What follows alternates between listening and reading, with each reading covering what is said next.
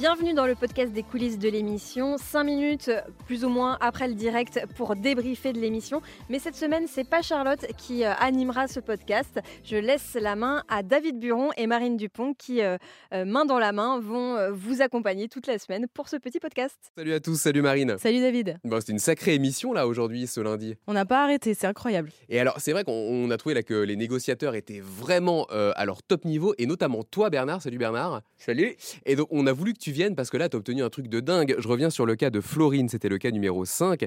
Donc, euh, au départ, c'était un cas assez classique, quoi, d'une euh, cuisine qui n'était pas du tout aux normes, etc. Mhm. Donc, non seulement tu as obtenu du cuisiniste, Xina, on peut le citer, puisqu'on les a entendus à l'antenne, euh, qu'il répare, qu'il fasse des petits cadeaux, mais en plus, là, pour une fois, c'était Las Vegas, quoi. C'est-à-dire que tu as obtenu qu'un chef vienne faire un repas 4 étoiles chez l'auditrice. Mais comment tu as fait pour obtenir un truc pareil? Alors, avant, d'abord, je voulais te remercier, parce que pour une fois qu'on a une jolie fille à nos côtés, moi, j'ai toujours rêvé Pouchol à ma droite, là, moi j'ai une très jolie oh, fille, donc ça fait plaisir. Ah, c'est le premier cadeau que tu m'as fait. Donc je, te rends ce, donc ce, cadeau et te dis oui, franchement, Exina, ils ont été top. Euh, lors de l'émission, la, première fois où est passée donc Florine, c'était un peu tendu parce que le franchisé, qui était au Havre, ne jouait pas le jeu. Il utilisait donc euh, des poseurs qui n'étaient pas au niveau. Il ne reconnaissait pas les malfaçons et surtout il ne remboursait pas 783 euros. C'était l'enjeu. Donc j'ai parlé avec le, service après-vente, avec Salimata Traoré, euh, qui m'a appelé à la fin de l'émission Hein, de la, de la première, du, premier passage et qui m'a dit écoutez, ce n'est pas normal. Il faut qu'on fasse le ménage euh, avec nos, équipes et je vais en parler à la direction générale. Donc, ça, c'était la, première chose. Donc, ça, c'est prise de conscience de la part d'une grande marque qui, en tant que franchiseur, euh, fait le nécessaire par rapport à ses franchisés. Et justement, Bernard, c'est quoi ton petit secret, toi, pour euh, convaincre les gens de parler à l'antenne comme ça, des grandes sociétés, de nous, de nous donner des réponses? Je pense que ça fait 22 ans que je suis aux côtés de Julien Courbet, que je fais ça euh, en télévision, en radio. Donc, euh, ils ont l'habitude d'entendre nos voix, ils ont l'habitude d'entendre le mot Julien Courbet. Et je ne dis pas que ça leur fait peur, c'est pas du tout le mot juste. Mais Julien Courbet, fait avancer les choses parce qu'il bouge les services après-vente. Il bouge le, système du service client. Et aujourd'hui, la plupart des marques ont un vrai, véritable service client. Et à un moment donné, Dès qu'on tombe chez quelqu'un, qui soit franchisé ou autre, s'il n'est pas à la hauteur, ça monte au service client et c'est le service client qui va nous appeler.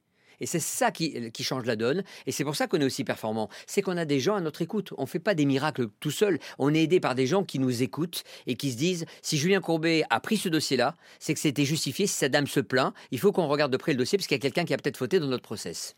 Et moi, je reviens quand même sur cette histoire de chef euh, qui va venir faire un menu 4 étoiles. Et ça, je m'en suis toujours parmi. Euh, c'est la première fois que ça t'arrive que, ou tu as déjà eu comme ça des cas où, euh, où les parties adverses ont finalement fait des cadeaux assez prestigieux pour se faire pardonner C'est le franchiseur qui n'était pas content, en l'occurrence Madame Coutan, qui est la directrice générale d'Exina. Hein, je vous rappelle que Exina, c'est 50 ans en, Belgique, 25 ans, depuis 25 ans, ils sont en France. Ils rigolent pas avec la marque. Et le franchisé n'a pas été à la hauteur. Donc elle était profondément blessée. Donc elle a dit Ok, on va faire le job à la place de notre franchisé, mais on doit aller plus loin. Et je dis, trouvez-moi une idée originale. Puisqu'on parle de cuisine, pensez à quelque chose et trouvez-moi une idée. Et à ce moment-là, je vous permettrai de pouvoir discuter euh, et de parler à votre client parce que vos palettes d'excuses, c'est bien, mais il faut aller plus loin. Et c'est elle qui a trouvé l'idée. Elle a dit, je vais euh, profiter, quand la cuisine sera installée, de faire venir un chef 4 étoiles pour 4 personnes et on va lui faire un dîner royal. Et je pense que cette euh, auditrice, téléspectatrice le mérite. Et je pense que cette dame-là est à la hauteur de sa marque. Mmh, ça donne envie d'avoir des problèmes avec sa cuisine. Hein. Ouais, et justement, Bernard, dans, l'émission, souvent, on parle de ton rôle de négociateur, de, ces petits euh,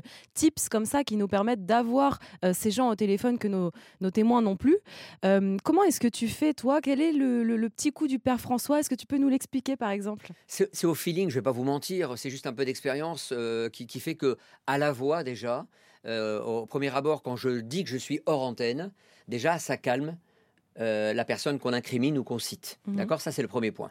Après, à la voix, on voit le degré d'excitation on voit, c'est le mécontentement. C'est comme un service après-vente de n'importe quelle boutique, c'est pareil. C'est le client et son mécontentement. Là, c'est la partie euh, citée, euh, adverse, qui est citée, qui est contente ou pas contente. Généralement, ils sont pas contents.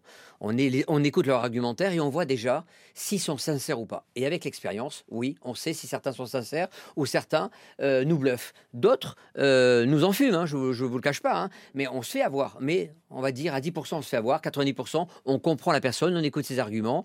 Et en règle générale, on arrive à calmer le jeu et à recréer le dialogue. Parce qu'en fait, ce que l'on fait, nous, c'est recréer le dialogue entre deux parties qui ne se parlaient plus depuis six mois, depuis un an. Et on le fait même parfois avec des, familles, des enfants avec des adultes, avec les, les parents. C'est juste un problème de dialogue. Donc on renoue le dialogue et après on trouve la solution. On est revenu aussi euh, aujourd'hui sur un dossier, celui de Jérémy, qui, euh, lui, pour le coup, avait versé un acompte pour des fenêtres. Je ne sais pas si tu te rappelles, Oui. tu avais eu ce, ce monsieur, monsieur Lecaer, qui t'avait carrément insulté au téléphone. Comment est-ce que tu arrives à garder ton calme? Alors, j'ai gardé mon calme jusqu'à une certaine limite parce que le problème, c'est qu'il y a des insultes qui ne sont pas pardonnables et Julien Courbet a compris que. Et puis, euh, tu as assisté à cela. tu as entendu Ouais. la première fois, tu as entendu la deuxième fois. C'est un fou furieux sur lequel on tombe. Et là, C'est dingue. c'était une furie, c'est un tsunami de paroles euh, qui, étaient, qui étaient peu respectables. Mais j'ai gardé mon calme parce que ça ne sert à rien d'aller dans son sens.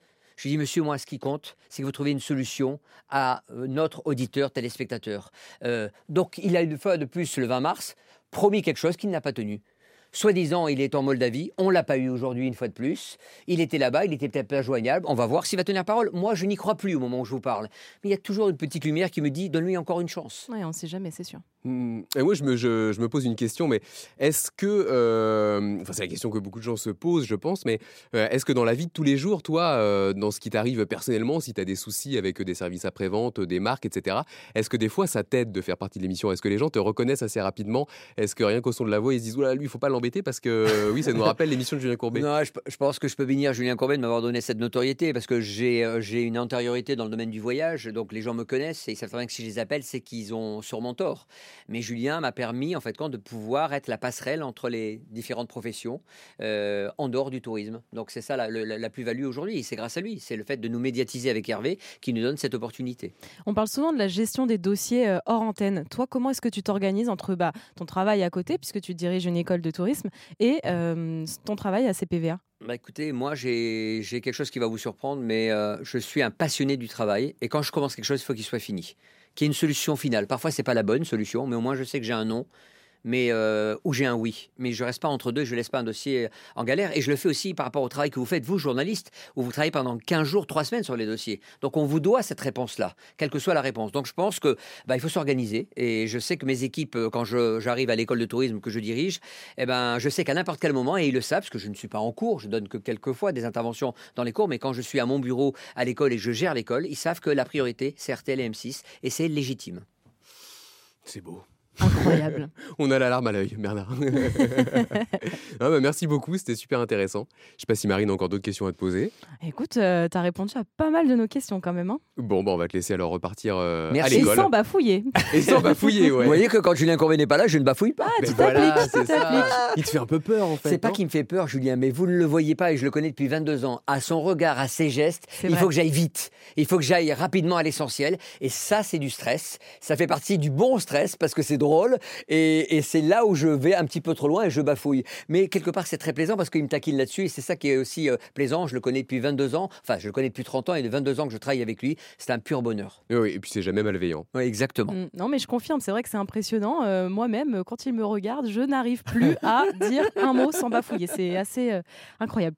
Bon, bah, on va quand même tenter d'être à la hauteur demain à 9h30 sur RTL et à 10h sur M6. Ah, Avec plaisir. À à bientôt. demain.